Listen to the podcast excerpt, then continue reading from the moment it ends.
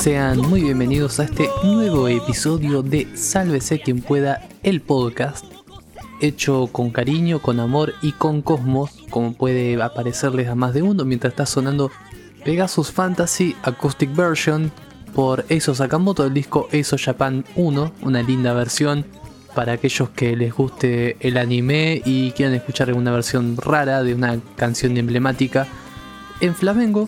Así que ahí les va, ahí les gusta, ahí les, no les gusta también. Y en el programa de hoy vamos a celebrar un par de cosas. Vamos a celebrar que haya gente que esté interesada, digamos, excitada, manijeada si se quiere, porque Avengers logró su objetivo de llegar a ser la película más taquillera de la historia del cine, o, mejor dicho, cómo hacer una buena movida marketinera para meter tu película de nuevo en los cines, así no se olvidan de tu película cuando tenés que anunciar la fase 4 en la cual, si la gente empieza a olvidar o no siente la necesidad de tener que verlas, de repente no sean tan, digamos, sabrosamente visibles y tan inversión sabrosa y a largo plazo. Entonces decimos que tienen que ir a verlas para que logremos llegar al éxito de ser la película más taquillera del mundo, pero en realidad lo que estamos haciendo es que la necesitemos que vos la veas de nuevo para que vuelvas a tener manija, porque si no, no tiene sentido que haya una fase 4 de Avengers si ya cerraste la saga y ya no habría necesidad de seguirla a menos que quieras volverte a subir el carrusel de emociones de 22 películas más sobre un argumento que en la mitad de películas ya era más que suficiente. Así que bueno, así estamos, estamos celebrando que al fin se cumplió el objetivo de Marvel de tener la película más taquillera de la historia, también celebramos que seguimos un día más siendo víctimas de un sistema marketinero que está no solo metido en nuestras vidas a través del cine, sino a través de un montón de formas, como por ejemplo el uso marketinero de la palabra pindonga, que se le está dando a partir de este fin de semana, si mal recuerdo, ponerle que jueves, viernes, de repente la palabra hashtag y tendencia en Twitter debe ser pindonga y hay un montón de gente en la cual está tuiteando pindongas sobre pindongas y este podcast es una pindonga también, así que bienvenido sea. Vamos a hablar sobre una celebración extra, sobre una serie que también es una pindonga y que muchos fueron directamente a decir que es una pindonga y desde que digamos salieron las primeras imágenes todos decían que iba a ser una pindonga y que hay que bardearla. Y es claramente Knights of the Zodiac, Saint Seiya, Caballeros del Zodiaco, la, la adaptación de Netflix sobre este clásico de la historia del anime. Pero antes de comenzar a teorizar sobre esta serie, vamos a hablar sobre los lugares en los cuales pueden hacer focus group conmigo, que es en Twitter, arroba logmutante, en Instagram como herzog-herzegovine y en ningún lado más. Pueden escuchar este programa en anchor.fm barra salve si quien pueda, que gracias a la magia internetera permite que estemos en Spotify, en donde ustedes, niños cochinos, pasan la gran mayoría del tiempo escuchando canciones que el sistema les recomienda en vez de buscar las propias descargas y tener la música que desean o al menos incentivar la búsqueda a ustedes mismos en vez de permitir que un algoritmo que aprenda sobre sus gustos les diga lo que deberían escuchar más o menos en base a lo que ellos tienen de ustedes. Y de última, no ceder tantos datos de información que al fin y al cabo los cedemos pero no regalarlos al mejor postor creyendo que nos hacen un favor cuando en realidad no nos hacen ningún carajo.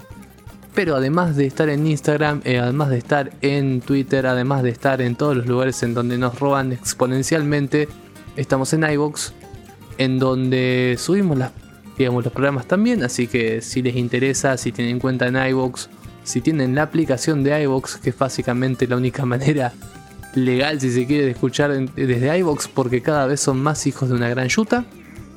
Pueden ir ahí, pueden comentar, pueden dejar sus notas de audio en anchor.fm barra sálvese quien pueda, que las voy a escuchar y quizás les dé bola, quizás no.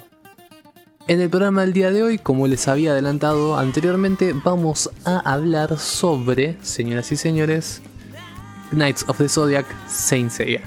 Un tema complicado, porque digamos que en las primeras imágenes ya habíamos visto una situación con Seiya, Shiryu, John Mina, que ya era un problema que a más de un Raúl le había molestado. Eh, veíamos a Shiryu, veíamos helicópteros, soldados y se había encendido la batiseñal de Arruinaron mi infancia versión 33.5. Y... a ver, es cierto que Saint Seiya en Occidente y en Latinoamérica sobre todas las cosas es una serie fundacional. Es una de las tres series de anime que en los 90 llegaron y, catapultaron justamente el género y volvieron a esta situación en un hermoso vicio que fueron Dragon Ball, Sailor Moon y Saint Seiya. Saint Seiya que llegó incluso a estar en la televisión pública en el Otrora ATC bajo la gestión de el rengo ruso Sofovich Así que imagínense que la serie había llegado no solo a todos los rincones del país, sino que además había, había sido emitido completamente a través de Canal 7, donde yo la vi. De hecho, Saint Seiya es mi primer anime, así que imagínense cómo, cómo impacta en mí esto. Así que estamos ante una serie en la cual hay un cariño irracional bastante importante, como si fuese el peronismo, como si fuese Evita, como si fuese Saint Seiya, justamente. Así que imagínense que muchos millennials, mucha gente arriba de los 20, 22 años, ve esta serie y ya la ve con otros ojos porque formó parte de la infancia nuestra, formó parte de la infancia de los chicos que en el 2000 y algo eran infantes y la vieron por Cartoon Network. Entonces es una serie que genera cierta sensibilidad y ver que había un Seiya pendejo, un, 3D medio raro y tanques y helicópteros. Era como que hacía una señal de luz roja, una red flag bastante importante en estos jóvenes y jóvenes adultos también, entre los adolescentes de los 2000, entre los niñatos de los 90. Y realmente yo creo que es una serie de 6 capítulos por ahora se estrenó media temporada nomás. Yo creo que en base a que como se le había dado mucha piña, corte, bueno, no vamos a meter todo juntos. Si la gente lo quiere seguir viendo, lo metemos. Y si no, bueno, nos lo meteremos en el orto. Y fue. Es una interpretación de Knights of the Zodiac basada en el anime emitido en Estados Unidos y hecho por estadounidenses. Esto es muy importante porque hay que ver justamente los créditos en el, opening hecho por una banda yankee obviamente, en el cual el director y el guionista son yankees. Después hay animación japonesa obviamente, pero digamos que los cráneos detrás de esta historia son yankees y está pensado para un público infantil actual, para una historia norteamericana que en cierta manera nosotros como extranjeros y como fanáticos de lo anterior nos parece una tocada de huevo bastante interesante. Pero si sabemos o aceptamos que las cosas no son para nosotros y que no es una serie que está pensada para que nosotros revivamos nuestra infancia, que porque por una razón así tenés en Crunchyroll de última de la serie original, hay que aceptarla como lo que es, otra cosa, otro producto. Y sí, el primer capítulo es choto, es jodido y es donde casi todo el mundo deja porque claramente no es lo que está esperando. El primer capítulo es, digamos, lo más rupturista de la serie porque nos presenta un conflicto que primero principal es ajeno a la serie, a la serie original, y es muy trucho, o sea, muy conflicto de serie, que yo, Kid Patowski o alguna de esas que pasan Disney XD o Nickelodeon, en la cual tenés un bueno, un malo porque sí, y tenés esta especie de precepto entre tecnología asociado al mal y el corazón y los mitos asociados al bien. Entre Mitsumasa Kido, que es el que cumple el rol de justamente entrenar a los caballeros, pero como buen tipo, y Von Gortner o no sé qué, porque realmente es hiper olvidable, que es como el amigo de Mitsumasa Kido, una especie de magneto en las películas de X-Men de las primeras en el 2000, pero que es un tipo científico y utiliza la ciencia para el mal. Es trillado, hiper trillado. Es bueno para nada, es lo que hay. Pero sin embargo, hay un par de cuestiones que hay que, digamos, resaltar en este primer capítulo. El primero, y creo que es muy interesante, es el hecho de que Seiya tiene 14 años y se lo demuestra. Si bien el, primer capítulo incluso no tiene 14 años, tiene menos, la verdad es que vemos a un protagonista de acuerdo a lo que es un pibe de esa edad, que comete las pelotudeces que haría un pibe de esa edad, con los chistes de un pibe de esa edad, y eso a mí me parece muy positivo, porque justamente uno de los problemas que tiene Seiya es que, digamos, la gente tiene, los, los protagonistas tienen 14 años y no te das cuenta, hablan, de, hablan como adultos, se portan como adultos, se ven como adultos y tienen 14 años. De hecho, los personajes más viejos de Saint Seiya son Saga y Ayoros que tienen 22 y se ven como si fuesen mis tíos. O sea, imagínense, yo tengo 28. Entonces, me parece un acierto en ese sentido.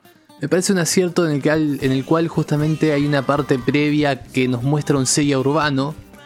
Que se ve bien, dura poquito. Pero es un agregado interesante. Y después, bueno, el resto del episodio es francamente desechable, no vamos a defender lo indefendible. Pero sin embargo nos presenta una base diferente y, e insisto justamente que no es para nosotros lo que estamos viendo en ese momento. Ese primer capítulo no es para nosotros, es para que los que no conocen la saga, no conocen la historia, no conocen nada, se enganchen con algo que busquen o que lo sientan más cercano que el territorio del mito. No porque el territorio del mito sea algo incomprensible, sino porque al director le habrá parecido mucho más eficiente arrancar con algo más terrenal y cercano que irse por los cielos de los cielos. Porque también es cierto que los centennials hoy en día son mucho más apegados a la tierra en ese sentido. Entonces es como que no da o no le pareció una, situación muy arriesgada el desapegarse de, de lo que sería una serie más tradicional y más de corte estadounidense. El segundo capítulo ya arranca a ser el Saint Seiya que todos conocemos. De hecho, el segundo capítulo es una versión apenas más light del primer capítulo de la serie original, en la cual Seiya gana su armadura, pelea contra Gina y se va del santuario. En realidad no del santuario, sino de una isla. Esa es una diferencia también conceptual. Pero sin embargo, de hecho, la única diferencia, hay dos diferencias de hecho, que podemos encontrar entre el segundo capítulo de esta serie y el primero de Saint Seiya, es que Seiya no le corta la oreja a Cassius, por una cuestión obviamente de hacer más light el programa, y que Marin no lleva máscara. Algo que a los fanáticos y a los que se sintieron arruinados en su infancia por la serie no, no, les, no les cayó simpático. Sin embargo, todos estamos de acuerdo en dos cuestiones. La primera es que hoy en día el canon de Saint Seiya se pasa por el orto justamente. El hecho de que las mujeres en el santuario lleven máscaras, porque la verdad que es de Lost Canvas que ninguna serie tiene una mujer con máscara. Y segundo porque se ha dado cuenta que en los 80 quizás era una buena idea, pero en los 2000 ya corte que es una regla bastante machista y pelotuda esa de que las mujeres en el santuario llevan máscaras porque si las ven sin máscara se tienen o que enamorar y casarse o matar al tipo que las vio. Entonces, qué sé yo, o sea, es una, es una adaptación que, que está en otra época y se jugó a, digamos, ser más de esta época. Justamente, si es una serie del 2019, no va a reflotar pelotudeces de los 80 para que justamente el público al cual no está apuntada la serie sea feliz. Porque hay que, hay que admitir algo justamente, y es que los shonen son para pibes. Nosotros lo podemos ver porque nos gusta, nos apela el heroísmo, el pibe que supera eh, dificultades porque nosotros mismos superamos dificultades. Pero la verdad es que One Piece, Naruto, Bleach, todas esas series son para pibes. Y no es porque quiera ser justamente como los viejos ciruelas de los 90 y los 80, que ¿qué haces viendo un anime estos para nenes?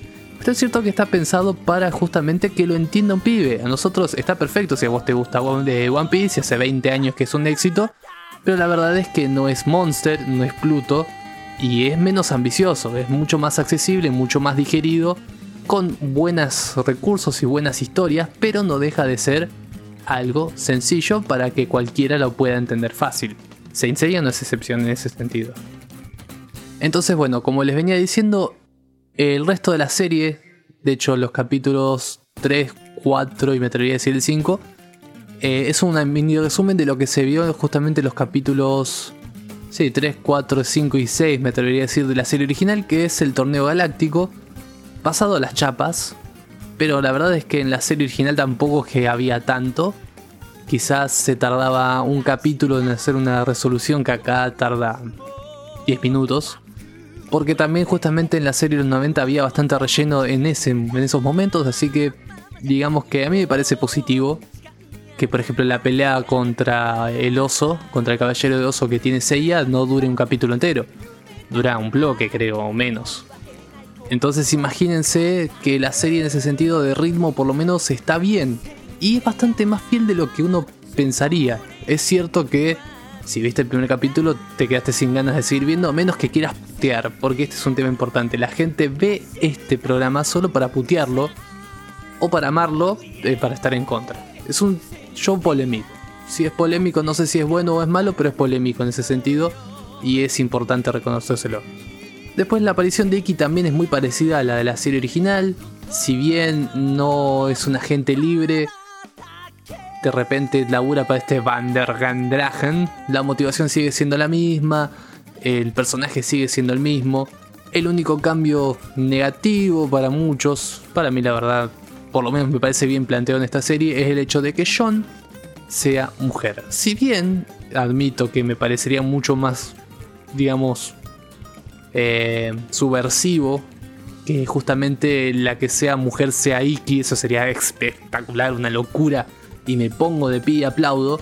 La verdad es que el hecho de que John, que en la serie es el andrógino pacifista y que todo el mundo le dicen, ah, es un maricón, la verdad que sea Mina también me parece una, una situación muy positiva porque además es un personaje bastante interesante como está armado que si bien tiene poco peso en la historia, porque la verdad ninguno de los personajes tiene peso en esta historia, en estos seis capítulos, la verdad es que me quedo bien como con el diseño y cómo está armado y cómo está en las apariciones que tiene, cómo está pensado, me parece muy piola como quedó. Y la verdad, o sea, en el capítulo 6 aparece, no, perdón, en el 5 creo aparecen los caballeros negros que a diferencia de en la serie original, son, digamos, creaciones del Vandergrass en este, Vandergrassi si se quiere. Y. A ver, ¿son personajes genéricos? Sí. Es cierto que en la serie la saga los Caballeros Negros fue una serie emotiva también. Ahora, sin embargo, en la serie original nunca se dijo por qué carajo los Caballeros Negros eran prácticamente hermanos gemelos de los protagonistas, pero malos.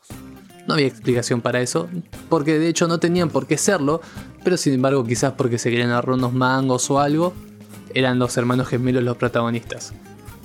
De repente, y pasando un poco las críticas que, se han hecho justamente en redes sociales y un montón de lados sobre esta serie, dicen, ah, porque hay milicos, hay helicópteros, hay soldados. En la serie original también había. O sea, tenían digamos, un rol hiper de, decorado, pero estaban. Dócrates, que es el primer villano, si se quiere, de la, de la historia de Saint Seiya para el capítulo 8, 9, 10 más o menos, sale rajando porque viene la policía, maestro. ¿Entendés? En Saint Seiya este tipo se mueve la velocidad del sonido y raja porque viene la yuta. O sea, estamos vanagloriando mierda también, ¿eh? No crean que Saint Seiya es una obra de arte. De hecho, Saint Seiya en el manga, ni siquiera estoy hablando del anime, en el manga, tiene dos maestros. A diferencia de cuál es la versión que vos seguiste, no sabés cuál es el caballero maestro de, yoga hasta más o menos 50 capítulos más adelante. Porque en la Shonen Jump, en la versión original, el primer maestro de Seiya era Milo de Scorpio. Cuando hicieron, digamos, la recopilación del primer tomo, se lo cambiaron a Camus como justamente no sabían cuál era el maestro, en el anime crean a Cristal, que es un personaje que a mí me encanta, pero sin embargo es falso, es relleno y además surge de una contradicción en el manga. Entonces, no estamos hablando de, no sé, una obra de lujo de, no sé, a ver, eh, Ryoichi Kegami y Buronson. No, estamos hablando de un chabón que se caracteriza por estar en pedo bastante seguido y hacer historias que en los cuales tiene cinco personajes que va rotando de un lugar a otro con los mismos diseños y que además hace bastante años que está agarrando la saga de Saint Seiya y la está haciendo mierda. Porque eso es algo que yo tengo que hablar justamente, Nobleza Obliga. Nosotros hemos visto esta serie, los que hemos visto esta serie, nos ha parecido buena o mala, qué sé yo, me parece un 6. Siendo bueno me parece un 6. Son seis capítulos igual, puede mejorar. Pero la verdad es que Saint Seiya, después de la serie clásica, lo único bueno que podemos rescatar es la película, la quinta película, y después los ovas de, del santuario. Porque después Lost Canvas termina creo en el mejor momento, que es cuando justamente el capítulo 26 de, del anime, porque lo que sigue después en el manga es bastante fruta. No hablemos de Souls of Gold, señoras y señores, que eso es una aberración. No hablemos de Omega, que Omega tiene un par de cosas buenas, pero la verdad es que arrastra muchísimo y hace muchísima agua. No hablemos de Saint Yo, que es lo mejor quizás en el aspecto del manga, pero en el anime creo que hizo agua. No hablemos de Next Dimension, que sale cada muerte obispo dibujado por Kurumada todavía como el mismísimo orto, como siempre dibujó Kurumada, que lo único que hace es refritar la saga de los 12 de los 12 de las 12 casas justo constantemente, lo hace constantemente. Y la verdad es que no podemos vanagloriar a Seiya, porque Seiya, como justamente lo leí en un tweet de Marce Grossa, al cual le mando un querido saludo, es dijo dijo algo que me cerró muy bien que Saint Seiya Ferro, porque fue grande, estuvo en primero en los 80 pero después no va a volver a ascender. Y Saint Seiya no va a volver a ascender. Saint Seiya no es muy, digamos, muy querido en el Japón natal. Sí tiene productos, sí tiene videojuegos, pero no es top. Acá porque justamente nosotros la queremos porque es el trinomio junto con Sailor Moon y Dragon Ball Z. Pero la verdad es que no sé si merece tanto cariño como le tenemos. Y esta serie yo creo que tiene cosas buenas, de hecho justamente no había mencionado, que incluso ordena cuestiones como por ejemplo el tema del patriarca, de quien entrega la armadura Seiya, que es algo que nunca, que nunca justamente se pudo poner de acuerdo en el anime. Y algo que a mí me copó mucho es que aparece Shaka de Virgo, tal como en el manga, que en el anime no aparece. Shaka de Virgo aparece justamente después de que Iki recupera la armadura. Se recupera la armadura, no, que se gana la armadura de Fénix. Y va al volcán hecho un tipo onda el Raúl del pueblo, yo me la reaguanto, soy el caballero del Fénix. Y le aparece una visión de, de de Virgo, corte, vine a ver qué estaba pasando acá, que dicen que hay un, un maestro que está entrenando caballeros con el odio, no sé qué, veo que no está más. Y Seiya como que se le quiere hacer el... Digo, Seiya no, perdón, Iki se le quiere hacer el malo y lo ubica dos trompadas y le dice, bueno, te voy a borrar la memoria de este encuentro, pero cuando me vuelvas a ver vas a sentir el terror verdadero.